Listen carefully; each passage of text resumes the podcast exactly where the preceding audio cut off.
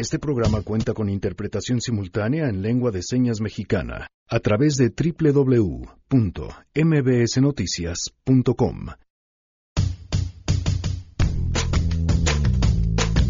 Ya tenemos fiscal general de la República, por supuesto lo que sucedió con el tema de la Guardia Nacional la semana pasada en la Cámara de Diputados y sin duda la explosión en Hidalgo. De esto y mucho más platicaremos este lunes en la Mesa Ciudadana. Acerca del el mando, la propuesta es que en lo administrativo dependa de la Secretaría de Seguridad Pública y en la parte operativa esté adscrita a la Secretaría de la Defensa. También tenemos buenas noticias y más. Quédense así arrancamos a todo terreno.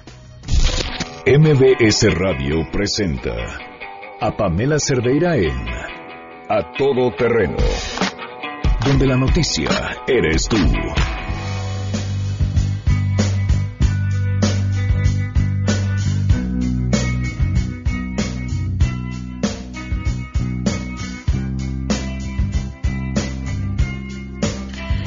Janine, muy buenos días, buen inicio de semana. Hola, Pam, buen día a todos. Eh, según las noticias, eh, las tendencias en las redes, hoy es Blue Monday, el lunes más triste del año. Entonces hay que aprovechar y los invito a todos que si tienen, si sufren mal de amores, si se sienten raros en esta vida como dice la canción que estamos escuchando, Creep, pues que nos manden sus canciones. Ahí vamos a darle. Hoy es lunes, lunes de música triste. Triste. Okay. Gracias, Janine. Arroba Janine MB en Twitter es como la pueden encontrar. Noé Romero hoy haciendo la interpretación simultánea en lengua de señas mexicana. Perdón, Miguel, haciendo la interpretación en lengua de señas hoy a través de mm, la página de mbcnoticias.com. Eh, ahí pueden encontrarlo y verlo. Perdón, Miguel. Y bueno, pues para estar en contacto, el teléfono en cabina 5166125, el número de WhatsApp 5533329585, a todoterreno arroba mbc.com y en Twitter, Facebook e Instagram me encuentran como Pam Cerdeira 89 personas es la más reciente cifra que eh, fallecieron después de la explosión de un ducto en Tlahuelilpan, Hidalgo. Le agradezco enormemente a Fernando Rodríguez, quien es periodista y originario de Hidalgo, que nos acompaña esta tarde. ¿Cómo estás, Fernando? Muy buenas tardes. Hola, Pamela, buenas tardes a ti y a tu auditorio. Muy bien, gracias. Fernando, contabas, y fue la razón por la que te buscamos, una historia muy pues una, una historia que solo se puede vivir quien ha, ha, estado cerca de esas comunidades, que entiende cómo se ha desarrollado y cómo se han modificado a lo largo de los años por el asunto de la violencia. Cuéntanos, ¿cuál es tu visión sobre todo lo que ha estado sucediendo? Así es, digo nada más como pues pequeño contexto, yo nací y crecí en esta región que es el Valle del Mezquital, en un municipio a cinco minutos de, de eh, pero toda la zona tiene un par de años que ha estado eh, afectada profundamente por el fenómeno del huachicoleo que como eh, como supondrás ha, ha, permeado en toda la todo el tejido social este los niños los adolescentes eh, y es un fenómeno que que salpica a todo el pueblo. Claro ahora qué es lo que ha pasado en los últimos años y cómo se ha vivido pues mira eh, creo que si podemos identificar un momento que fue detonador de esto fue eh, 2016, 2015, cuando eh, el gobierno anterior, el gobierno de Enrique Peña Nieto, liberalizó el precio de la gasolina. Eh, hubo un malestar social acá en el pueblo, para nada justificado, pero, pero bueno, hubo episodios de saqueo a las tres estaciones de gasolina que hay acá en la zona, eh, a las tiendas de conveniencia, eh, la gente pues inconforme con, con el aumento del precio de la gasolina cometió estos actos eh, vandálicos y a partir de entonces fue cuando se disparó el, el fenómeno. Había habido en los años anteriores, eh, según las cifras de Pemex, pues tomas clandestinas, pero estoy hablando de una o dos tomas localizadas por año. Uh -huh. Y se disparó hasta las 600, que fue el, el pico del de, año 2017, que son las últimas cifras completas por año que ha dado, que ha dado Petróleos Mexicanos. ¿Cómo se asume eso dentro de la comunidad? Pues mira, hay visiones muy encontradas. Eh, hay gente con la que he platicado muy humilde. Eh, digo, el, el, más del 50% de la gente acá eh, es, es, de extracción pobre y el 12% según Coneval son viven en pobreza extrema. Es gente que el 60% se dedica al campo, al pastoreo eh, y a la agricultura pues es de, de, autoconsumo. Entonces, para dar tu contexto un poco de, de que hay, hay, diferentes posturas incluso dentro del, dentro del mismo pueblo. Hay gente uh -huh. muy humilde que dice es que yo pues sí ponía, me ponía en riesgo a mí y ponía en riesgo a mi familia, pero sabía que si iba 20 minutos a sacar un bidón de gasolina al, a la fuga, lo podría vender y después yo contaba el caso de una señora que me decía yo, una vez vine con mi hija y lo vendimos en 500 pesos y con eso comimos toda la semana. Pero también es el caso de la familia muy humilde que me decía yo, nosotros siempre hemos estado en contra del huachicoleo, nunca lo hemos comprado, nunca lo hemos, eh, hemos ido a una, a una fuga, pero entendemos la necesidad de la gente. Entonces, y ahí también el, el, punto de vista de la gente que, que lo critica de plano, gente que vive en el mismo pueblo y que dice, eh, que culpa, como esto, esto que hemos visto en redes sociales, no culpa a la gente por haber venido, este, entonces es algo muy complejo, todos lo, ven de, diferente manera, también por su parte los, los mismos guachicoleros, gente con la que, se dedica a la venta de, de hidrocarburos robados, me dice pues es que al final es una actividad que beneficia a todo el pueblo, ellos como esta manera de justificarse dicen pues es que si yo vendo gasolina robada, al final yo tengo dinero y con ese dinero puedo consumir y le va bien a la gente que a la que le consumo y entonces la economía del pueblo se mueve, no es algo es algo muy complejo. Ahora hay una relación también entre el tema del huachicoleo y el mismo crimen organizado que, que señalabas en alguna de tus publicaciones. Así es, la, la diferencia yo creo, porque también creo que un poco lo que ha causado sorpresa es que Hidalgo no había estado en el centro de la discusión del huachicoleo, no sabemos de Puebla o de Guanajuato, pero Hidalgo había quedado un poco al margen. Eh, creo que por lo que he visto y por lo que he platicado con, con gente y con también con compañeros periodistas que, que ellos sí trabajan en, en, la, en la acá localmente, me comentan pues, es que la gran diferencia es que aquí en Hidalgo no había no ha habido hasta ahora una entrada de, de grupos eh, de cárteles del narcotráfico de los que ya conocemos, ¿no? Este, los Zetas o Familia Michoacán, etcétera, que por ahí se se menciona que, que, son los que los que tienen ya el controlado, a lo mejor el huachicoleo, por ejemplo, en, la zona de Puebla, en el Triángulo Rojo.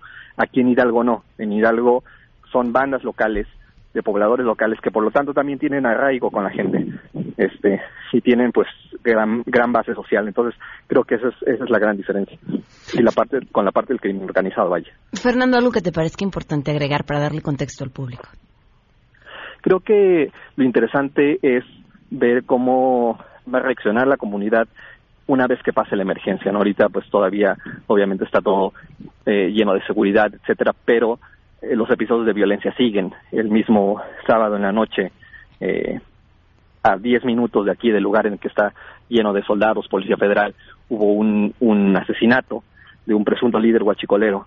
Eh, y vaya, creo que hay que tomar en cuenta que más allá de, de el fenómeno en sí de venir a, a, tomar o picar el ducto y robar gasolina es algo que ya también ha perjudicado el tejido social en cuanto a la seguridad.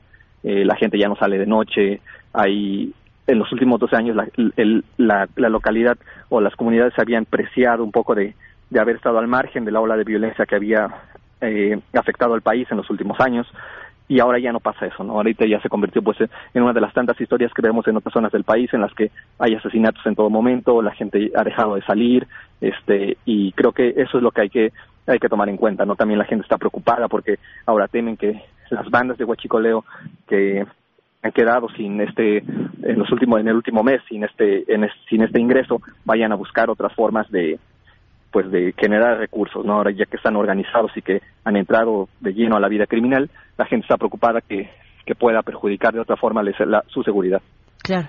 Fernando, te agradezco inmensamente que nos hayas acompañado esta tarde y que le des esta otra visión a la tragedia que finalmente pues nos toca a todos. Muchas gracias.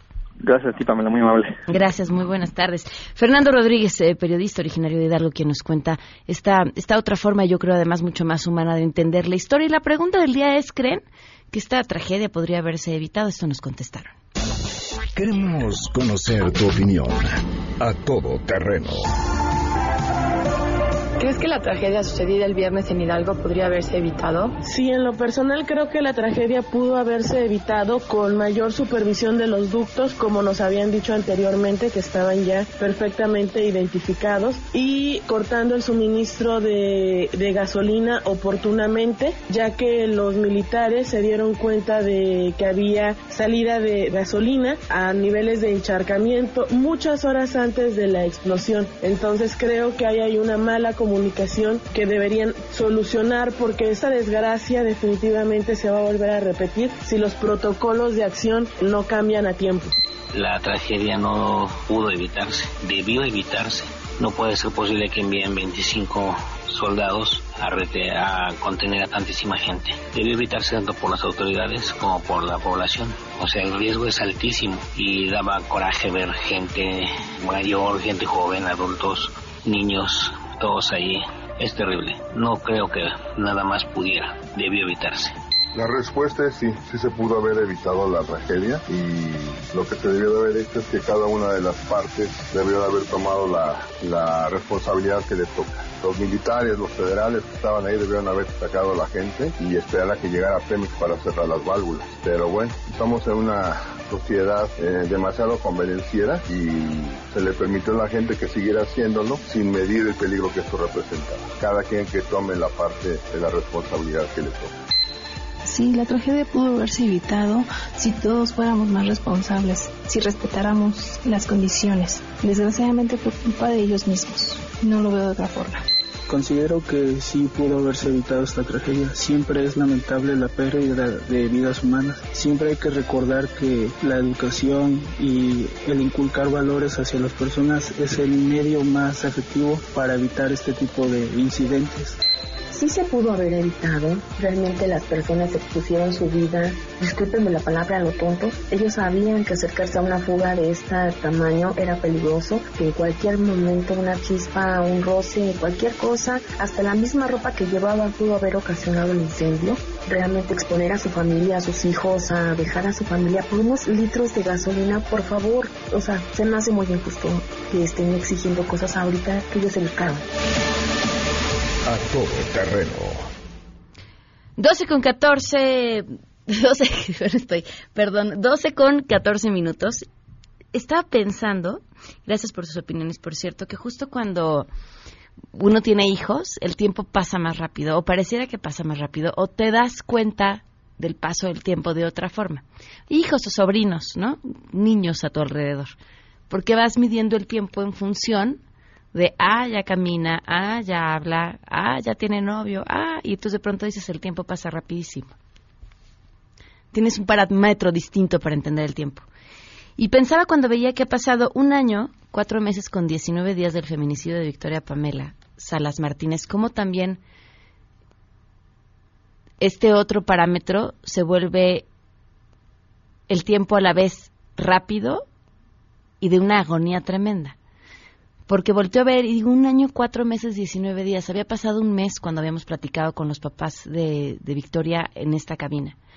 Y cuando cumplió un año fue, ah, ya un año, y pasó rapidísimo y a la vez pasó lentísimo porque fue un año sin respuesta de las autoridades, fue un año de pelearnos con las autoridades a través de transparencia, fue un año en que nunca nos contestaron, ¿no? y de pronto volteo y veo y digo, ahora un año, cuatro meses, diecinueve días, el año y medio se ve mucho más cerca y el caso sigue sin justicia.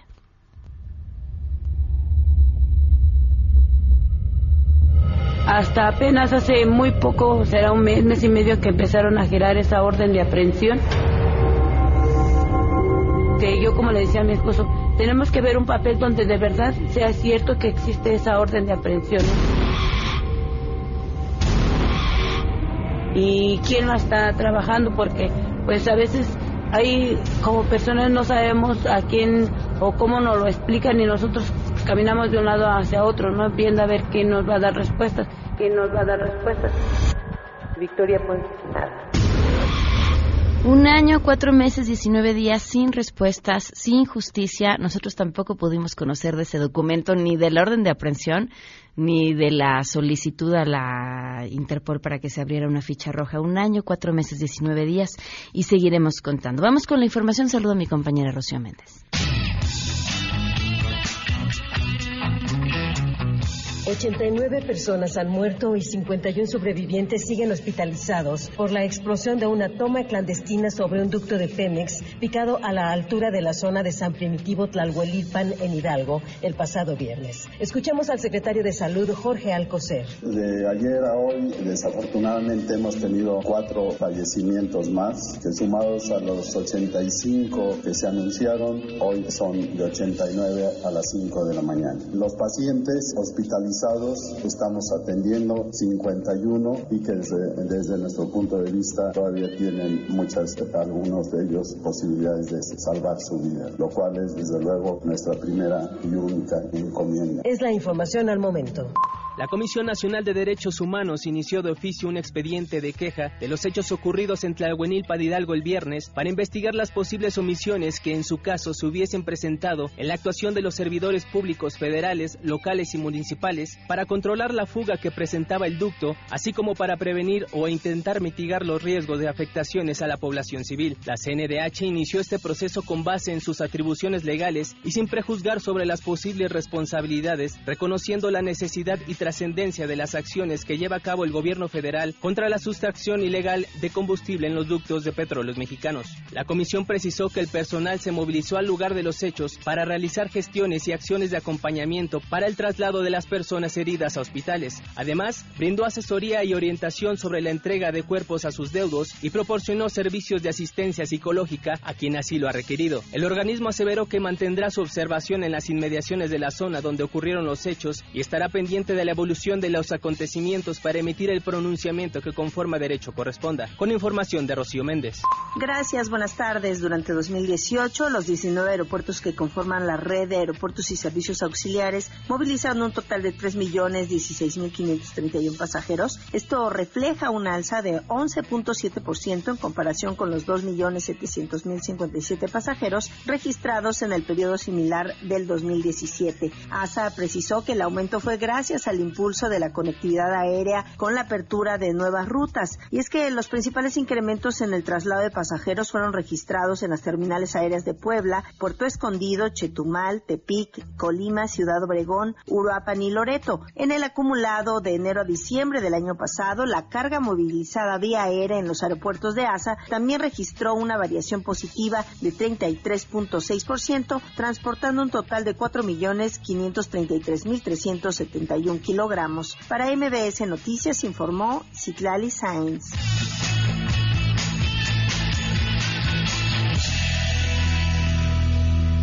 Y por supuesto tenemos buenas noticias. Portadora de buenas noticias por excelencia, Rocío Méndez. Te escuchamos, Rocío. Buenas tardes. Gracias, Pamela. Muy buenas tardes. Ante los riesgos de padecer múltiples delitos al abrir información privada a desconocidos en redes sociales, estudiantes del Instituto Politécnico Nacional crearon una aplicación de escritorio que permite detectar perfiles falsos en Facebook. Dependiendo de cómo habla una persona, podemos saber su género y un aproximado de la edad. Entonces, nosotros comparamos los datos de lo que predecimos contra lo que está compartiendo esa persona. Si esa persona dice ser una mujer de 16 y el análisis resulta que habla como un hombre de 40, pues entonces para nosotros es una... Una forma en la cual nosotros podemos darle un cierto nivel de desconfianza a los perfiles que analizamos. Es el reporte al momento. Gracias, Rocío. Muy buenas tardes. Oye, no trae las buenas noticias, es sin duda el trabajo que Fundación BBVA Bancomer ha estado haciendo. ¿Cuántas veces no se han topado ustedes con historias de chavos o chavas que son brillantes en la escuela, pero por falta de recursos no pueden continuar con sus estudios y entonces tienen que dejarlos? Y a partir de ahí, pues todos sabemos lo que pasa cuando dejas una oportunidad educativa. En realidad, truncas eh, un potencial que podría ser inmenso. Y lo que ellos han hecho ya desde hace 16 años es apoyar económicamente con becas a estudiantes de excelencia para que puedan continuar sus estudios. Esto desde secundaria hasta aquellos que están en un universidad. Y no solamente se trata de darles la beca para que puedan continuar sus estudios, sino además tienen un programa de mentorías. Y estos mentores se encargan de que el desarrollo pues sea completo y así continúen hasta que puedan lograr sus metas. En 16 años que les decía, han apoyado con más de 277 mil becas.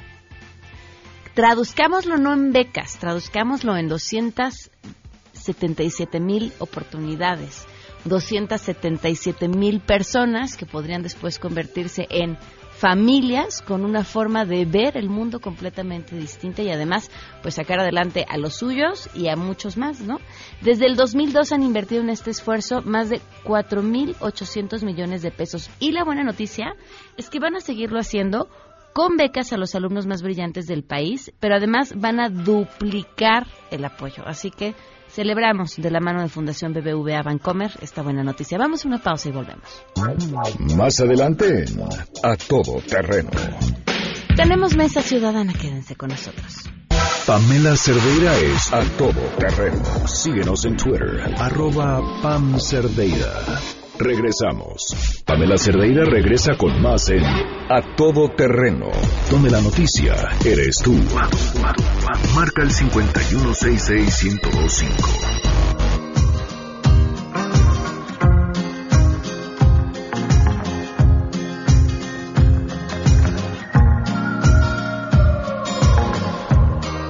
12 con 24 minutos, continuamos a todo terreno. Gracias por seguir con nosotros. Ya están aquí en la Mesa Ciudadana. Jaina Pereira, ¿cómo estás? Muy bien, gracias, Pam. Bienvenido, feliz cumpleaños, Muchas atrasada. Feliz cumpleaños, Mariana Campos, ¿cómo estás? ¿Qué tal, Pam? Saludos a todo el auditorio. Y Pablo Llero, bienvenido, ¿cómo estás? Muy bien. Arrancamos con los trágicos hechos de este viernes y le preguntamos al público, ¿se podría o no se podría haber evitado? Eh, ¿Qué opinan? ¿Por dónde empezamos? Mira, Pam, yo creo que eh, yo, yo, yo, creo que es difícil saber si pudo o no haber evitado. Lo que me parece que es muy claro es que se tenían que haber llevado a cabo eh, eh evidentemente acciones de prevención y de contención. O sea, es decir, tú tienes que disuadirlo y tienes que hacer el esfuerzo y el intento por tratar de lograrlo. De que lo logres, bueno, no sabemos, ¿no? Ese es un este contrafactual difícil de evaluar en este momento pero sí creo que puedes, eh, por ahí lo dijo Mala Madre de Animal Político, que fue un poco controvertido su tuit el fin de semana, y yo estoy de acuerdo con ella. Oye, ¿qué pasa con los megáfonos? ¿Qué pasa con las alertas en voz alta? ¿Qué pasa con protocolos de protección civil? Sí me parece que se tiene que ver el, el, el intento, y no parece que se viera en ese video. Al menos en el video que yo vi, no veo eso. Eh, bueno, yo, yo creo que la verdad es que esta tragedia sí pone de manifiesto muchas cosas que están mal en el país eh, por todos lados, ¿no? O sea, toda la discusión, toda la, evidencia que tenemos de lo que pasó, toda la, narrativa que se genera después entre se lo merecían, no se lo merecían, pero, ¿sabes? Esta, esta cosa como muy, muy fuerte que yo vi en redes sociales y también, una vez más, y van a decir que insisto sobre lo mismo, pero una vez más una limitación narrativa importante del gobierno, ¿no? Eh, que, ha apostado a la narrativa como su principal eje de gobierno. Entonces, a mí me llama mucho la atención. Por un lado, no, no estoy de acuerdo contigo, Mariana. Yo creo que sí hay videos en donde incluso llama la atención la falta de respeto de la que se tiene por los militares, cómo están ahí golpeando el camión, que les dicen, ya jefe, hazte para allá, es peligroso, les va a hacer daño, o sea, que realmente están superados, ¿no? Que, que eso que eso también eh,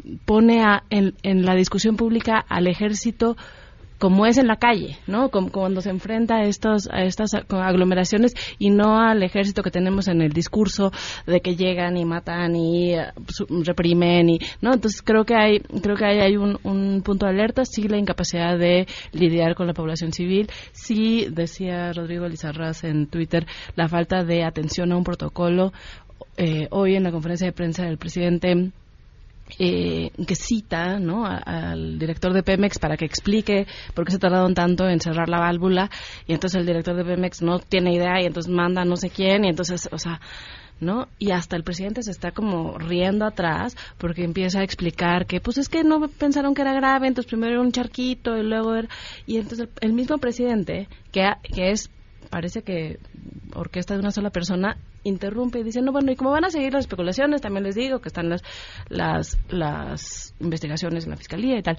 Y ese es otro problema. El presidente no puede ser el único miembro del gabinete que hable de información, sepa cuánto, o sea, no puede ser, su, equipo lo tiene que apoyar, ¿no? Tiene que haber un momento en el que el equipo entre a apoyar y yo creo que esta tragedia sí demuestra la falta de capacidad técnica que ¿Cuál tendría que haber sido la narrativa? Porque hablabas de la narrativa del, gobierno no fue la correcta. Pues ¿Cuál, yo, ¿cuál hubiera sido Yo creo que va a ser, yo creo que va a ser insuficiente seguir hablando de corrupción como la causa, que justo vi ahora que el gobierno puso un tuit diciendo que es la tragedia sí se pudo haber evitado si se hubiera combatido la corrupción. Mm. Y, creo que eso también refleja un desconocimiento profundo de la realidad. Ahorita que hablabas con Fernando antes de, nuestra intervención, me pareció muy interesante eh, cómo calificaba él la el análisis que hace la población misma de, de, qué, de si es válido o no eh, robar combustible, de si es válido o no una vez que se presenta la oportunidad y esta discusión que, que también habla de desigualdad, habla de pobreza, habla de oportunidad, habla de impunidad. O sea, es, es una tragedia que, que, refleja muchos problemas y en términos narrativos creo que es insuficiente hablar de corrupción, creo que hay un tema de capacidad técnica, creo que hay un, un, problema de eh, desatención a protocolos, creo que hay un problema de, eh, sí, ciertamente fue el desabasto un, un detonante o no.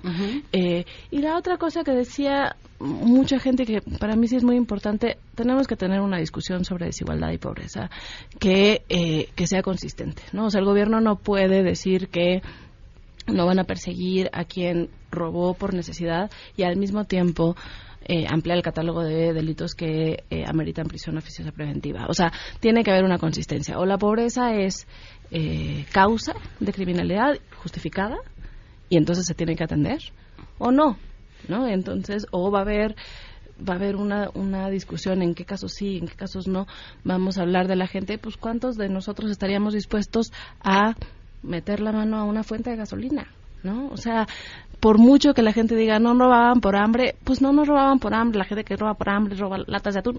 Híjole, ¿no? O sea, la, la gente que estaba con garrafones capchando de una fuente de gasolina, también en qué circunstancias está, ¿no? O sea, sin que sea válido, legítimo, eh, perdonable y mucho, pero, pero creo que es una discusión que hay que tener. Pues bueno, yo estoy de acuerdo con Jaina en el sentido de que demuestra muchas cosas esta esta tragedia, en otras no estoy tan de acuerdo. Pero viene, viene, primero, primero en esta mesa discutan. bueno, yo creo que lo más importante que nos que se ve aquí es la falta de responsabilidad que hay en este país de todo mundo. Responsabilidad por sus propios actos, frente a ellos, frente a la comunidad y frente al Estado de Derecho, que es otra de las grandes faltantes en este país, que es la que explica casi todos estos fenómenos. ¿En qué sentido?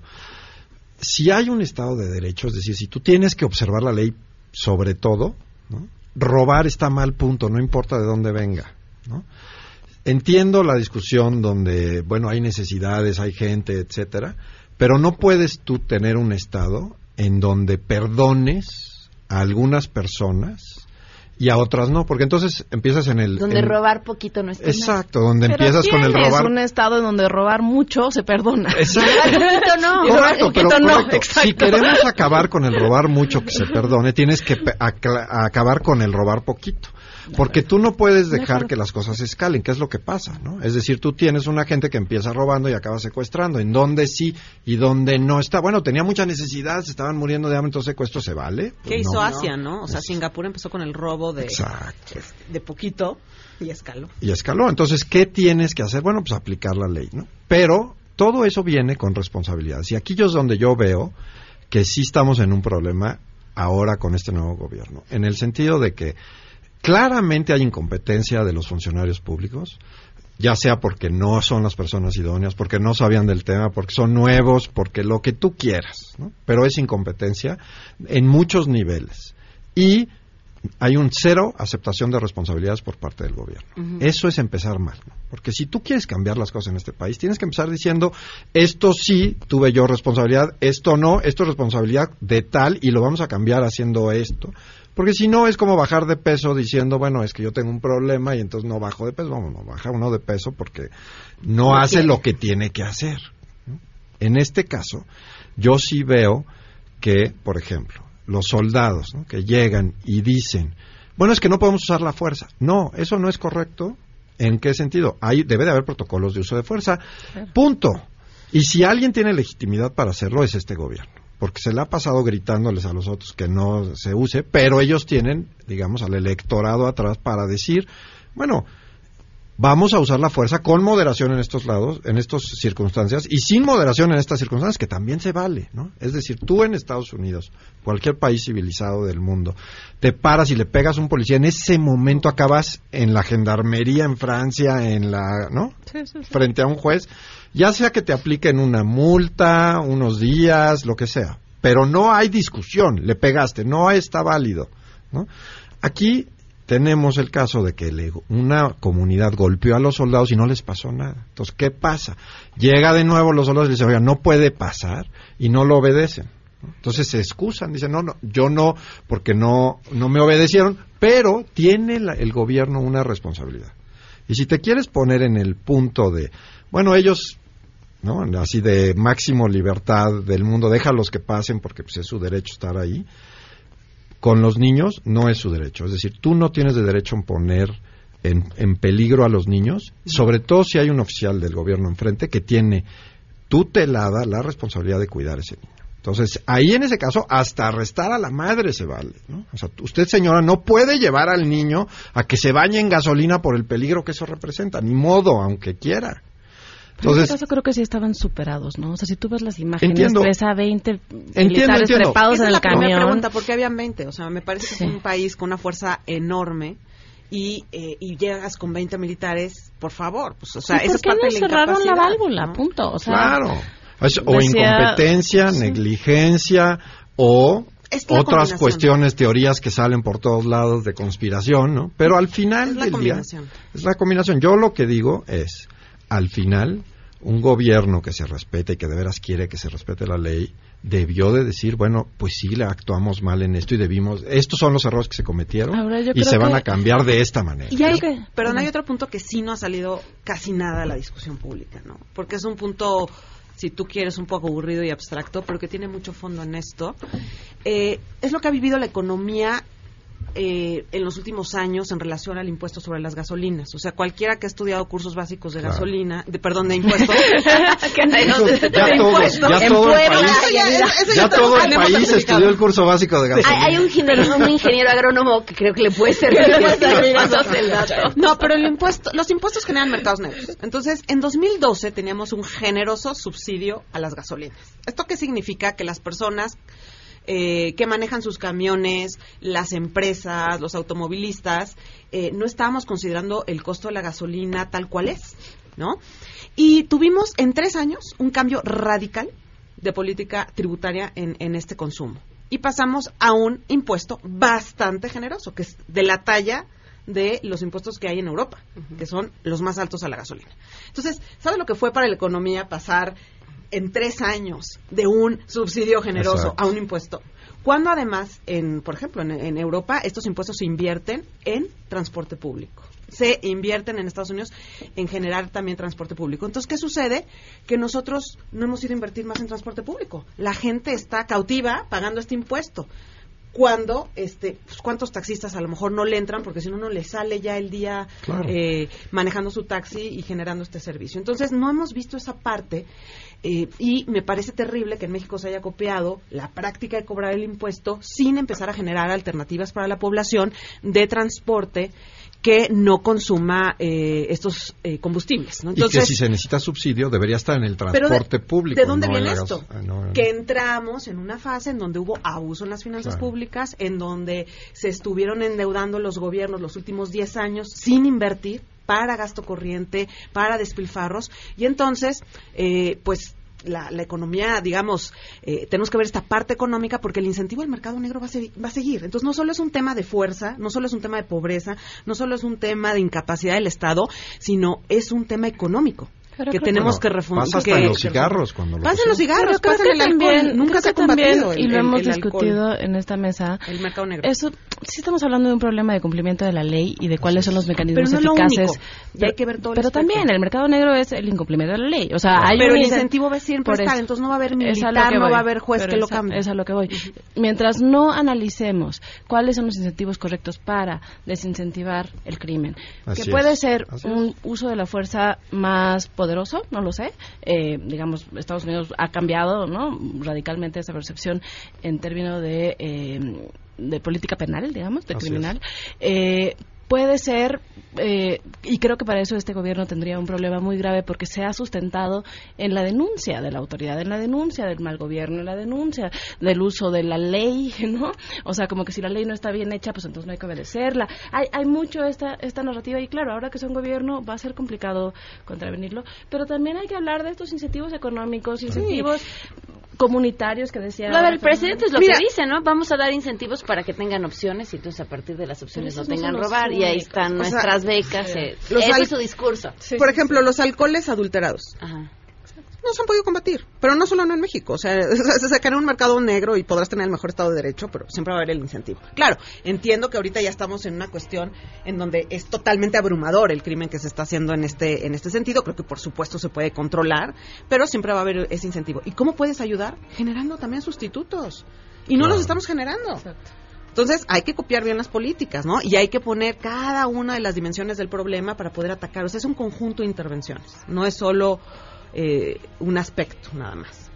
¿Querías decir algo? No. Pablo? ¿No? Ok, vamos, a, vamos a una tema. pausa y regresamos con el otro tema.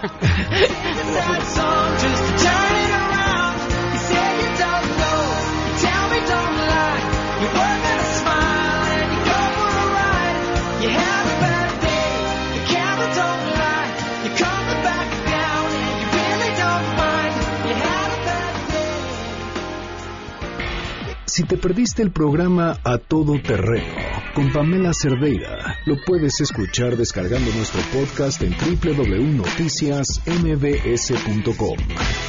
Estamos de regreso. Síguenos en Twitter, arroba Pam Cerdeira, Todo Terreno, donde la noticia eres tú. Continuamos.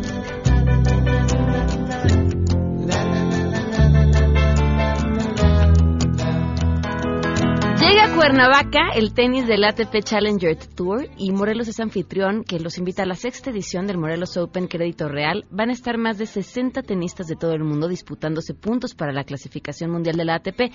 Pueden vivir este torneo del 18 al 24 de febrero en el Hotel Racket Cuernavaca. Si quieren más información, www.morelosopen.com. El acceso es sin costo, así que bueno, pues métanse y ahí, ahí nos vemos. Ahora sí, continuamos en la mesa con este tema. Necesitamos la participación del Ejército, de la Marina y de la Policía Federal. Acerca del el mando, la propuesta es que en lo administrativo dependa de la Secretaría de Seguridad Pública y en la parte operativa esté adscrita a la Secretaría de la Defensa. y más cuando estamos hablando de una seguridad en términos de lo que es el país para mi futuro, para mis hijos, para mi familia, y yo no quiero a los militares con el control de este país total. La propuesta del presidente de la República resulta muy valiosa porque va a fondo a diseñar en la Constitución una nueva institución policial de alcance nacional con las características, facultades, capacidades, organización, preparación y recursos necesarios para enfrentar de inmediato la crisis de inseguridad. A todo terreno. Bueno, una Guardia Nacional que además no dejó contentas ni a las organizaciones que participaron en los foros en los que estuviste, Pablo, ni al mismo presidente Andrés Manuel López Obrador. Pues no, porque al final algo de los foros se filtró y, y cambiaron el mando a civil y el presidente no quiso. Y entonces dijo textualmente que él aceptaba la propuesta de que fuera militar. Yo la pregunta que tengo es de quién acepta, ¿no? porque él es el presidente que debe estar proponiendo. Pero bueno, al final del día eh, es mucho más la Guardia Nacional que nada más un cambio de nombre o un cambio de lugar, digamos, de donde depende.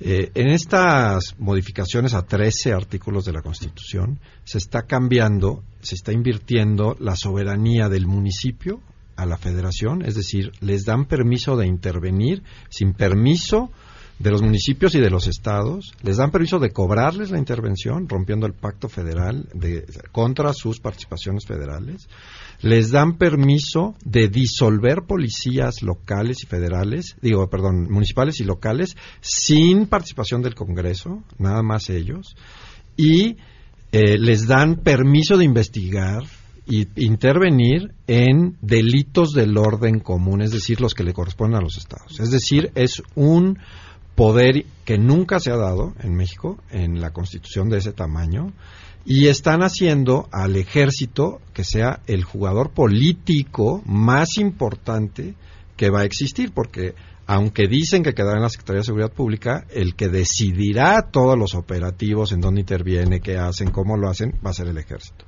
Entonces, es peligrosísimo lo que está sucediendo, porque además lo pintan como si mañana fuera a cambiar, que es ilógico, porque lo que nos están diciendo es que van a tomar los elementos que ya están en, en, las calles del ejército, los que ya están en las calles de la Marina y los que ya están en las calles de la Policía Federal y los van a poner en una sola institución. No entiendo cómo va a cambiar de un día para otro esto algo, ¿no? Y que luego van a reclutar más, pues sí, pero ese luego, pues serán años en lo que se tarda. Entonces, esto no va a tener un efecto real ni de corto plazo, excepto en el cambio de la vida política y de la, digamos, la relación que existe entre los gobiernos civiles y militares, y, bueno, y, los militares. Eso Además, lo van a dejar con este cambio que quiere hacer Andrés Manuel de regreso, que ya les instruyó al Senado que lo hagan. Es una cosa tampoco eh, digna de la división de poderes. Y el Senado dijo que lo va a hacer inmediatamente. Eh, es un, es un tema verdaderamente peligroso para el país porque estamos jugando con la organización. Y es un tema que si se quiere hacer, pues ni modo, en mayoría es que se haga, pero que se debe de discutir. No hay una sola razón por la cual esto tiene que pasar en un mes, porque como ya dije, nunca va a cambiar la cosa de un día para otro. La verdad de este país es que se tiene que reformar todo el sistema judicial, todo el sistema de impartición de justicias. Eh, eso viene el ministerio, o sea, bueno, ahora la fiscalía, pasa por jueces y pasa por cárceles. Y nada de eso se está viendo y todo se está haciendo para concentrar el poder en las personas que están menos calificadas para poder interactuar con, la, con las personas. Es decir, el ejército va a ser, fíjense, piénsenlo bien, ya no va a haber policía federal. Todos los crímenes federales los va a investigar esta Guardia Nacional que depende del ejército y que serán los policías que lleven las pruebas en el nuevo sistema penal acusatorio y serán auxiliares del Ministerio Público, que son los que darán fe de lo que pasó para que se sigan los juicios con la Fiscalía. Eso es un retroceso civilizatorio de democracia enorme. O sea, estamos peor que lo que estábamos con el PRI en los 60. Bueno, las palabras de Pablo creo que nos dejaron a varios devastados, pero creo que tiene toda la razón. Y yo complementaría con lo siguiente. Eh, hemos siempre generado esquemas y políticas públicas que debilitan la capacidad de los estados. Nuestros estados, nuestros municipios nunca están listos para nada. No están listos para cobrar ingresos propios, no están listos para ejercer bien el gasto, no están listos para tener los policías. Yo la pregunta que le haría a las autoridades es ¿cuándo van a estar listos si no generamos esquemas que promuevan esa capacidad? Eso es una preocupación de fondo porque el problema no está resuelto el problema de la violencia.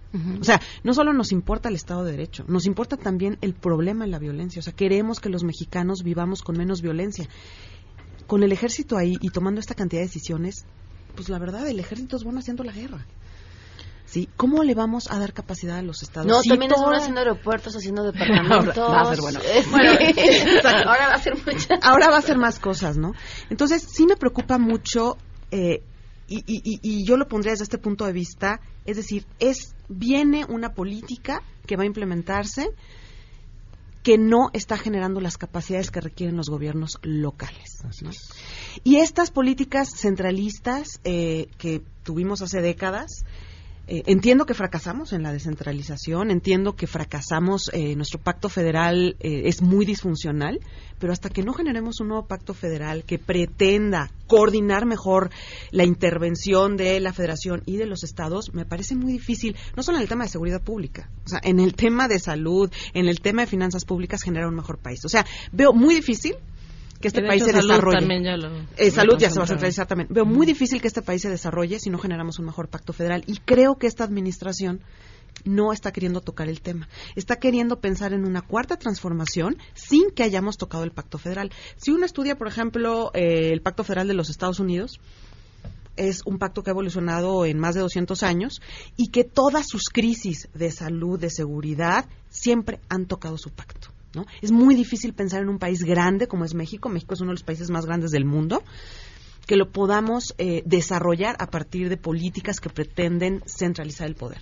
Y te digo, comprendo que fracasamos en nuestro proceso de democratización, de descentralización, de fragmentar el poder, pero eso no significa que tengamos que adoptar modelos anteriores, ¿no? Y me preocupa enormemente que entonces no vamos a estar generando las capacidades alternas para eventualmente no ser un país militarizado. Yo estoy de acuerdo con los dos ángulos y me gustaría añadir un tercer ángulo que creo que no se ha discutido suficientemente y que creo que es eh, muy riesgoso. Y ver, yo tengo experiencia muy distinta a la de los que están en la mesa, Eh, pero si tú revisas, por ejemplo, el eh, discurso de Fernando Gómez Montt en 2009, cuando va a la Corte Interamericana de Derechos Humanos a representar al Estado mexicano en el caso de Rosendo Radilla. Ese caso, a partir de ese caso se, eh, se la, la Corte dicta que México no puede defender el foro militar cuando haya civiles involucrados en algún ilícito o bueno en alguna violación del ejército, ¿no? Eh, el Estado mexicano cuando asiste a ese al Tribunal Internacional asiste sabiendo que va a perder y todo el discurso de Gómez Montt es una espaldarazo a lo- al, al ejército, ¿no? Entonces, la lógica era 2009, están a la mitad del sexenio. El instrumento del gobierno de Calderón era la lucha por la seguridad, como se llamaba en ese entonces. Y, y el gobierno estaba obligado a apoyar al ejército. O sea, el, el ejército se convierte en un actor político en el momento en el que es el único y principal recurso político del gobierno. O sea, el instrumento de hacer departamentos. O sea, imagínate, si en 2009, con el gobierno de Calderón, con la participación que tenía, etcétera, ya era un actor político que después no dejó que se negociara la ley de seguridad interior, que en el sexenio de Peña también fue un personaje político activo para frenar las modificaciones a la ley militar. Yo no me quiero ni imaginar. Y mira, yo no, no tengo nada en contra de lo, del ejército en lo particular, ni en lo general, ni, ni creo que necesariamente sean unos violadores de derechos humanos, ni nada. Lo que yo creo es que tiene que haber mecanismos de contrapeso y que nosotros de- decidimos ser una democracia civil y que todos estos arreglos como parches que se están haciendo porque el, país no funciona, a la larga lo que van a llevar es a un país militarizado en donde el, ejército tenga un poder político incuestionable irreparable, eh, y- o sea, y que no se pueda oponer. Lo cual también creo que hay que hablar sobre el proceso legislativo de, esta iniciativa. Yo creo que ese es un tema clave. O sea, no hay contrapesos, no, No hay. hay. o sea, es un, es un gobierno y, y yo entiendo que que es difícil defender que cuando hubo contrapesos se hizo mejor, ¿no? O sea, la gente no está satisfecha y eso eso queda claro, pero pero pero yo sí creo que tenemos que tener mucho cuidado con esto. Pero sabes que es que en esa época no fue un contrapeso real, o sea, eh, se trataba de una oposición férrea más que un contrapeso. O sea, el contrapeso no quiere boicotear tu proyecto, o sea, el contrapeso No quiere ser un revisor, sí. quiere verificar que las cosas vayan Mejorar bien, la mejorar la propuesta. Entonces, en México, lamentablemente, hemos entendido al contrapeso como un opositor férreo que quiere boicotear tu programa de trabajo. Y eso es lo que sucedió con el PAN. O sea, cuando Fox eh, plantea la reforma sendaria y todo el, el paquete de reformas de esa época, evidentemente el PRI en el Congreso lo que quería era totalmente Bloquear. Simplemente bloquear, ¿no? Y pasó Sí, con la reforma. pasó porque llegó y entonces propuso exactamente lo que había propuesto el PAN durante 12 Exactamente, años. nada más nos ¿no? tardamos este 15 años, en, en tener esto. Entonces, fíjate lo que sucedió en Estados Unidos.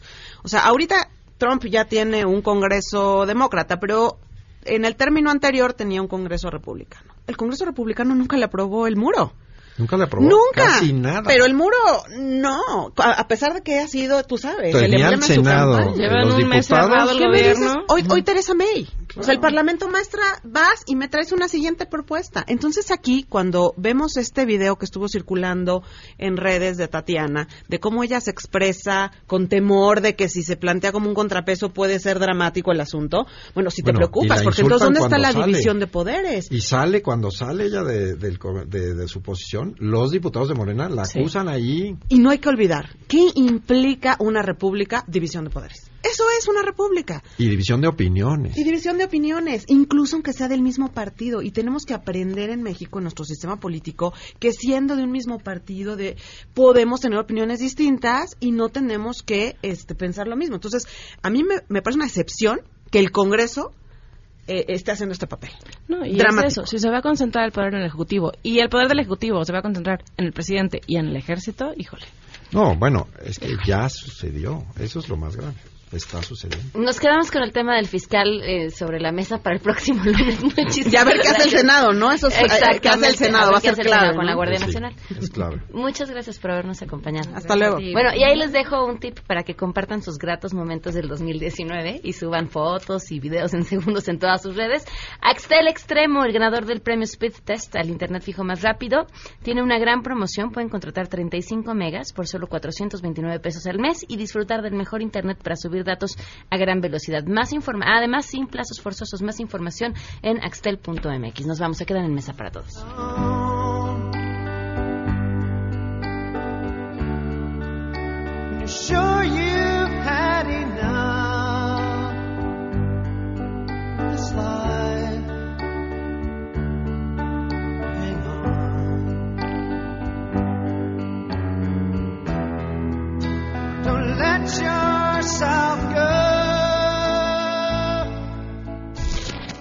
MBS Radio presentó a Pamela Cerdeira en A Todo Terreno. Te esperamos en la siguiente emisión, A Todo Terreno, donde la noticia eres tú. MBS Radio, en entretenimiento, estamos contigo.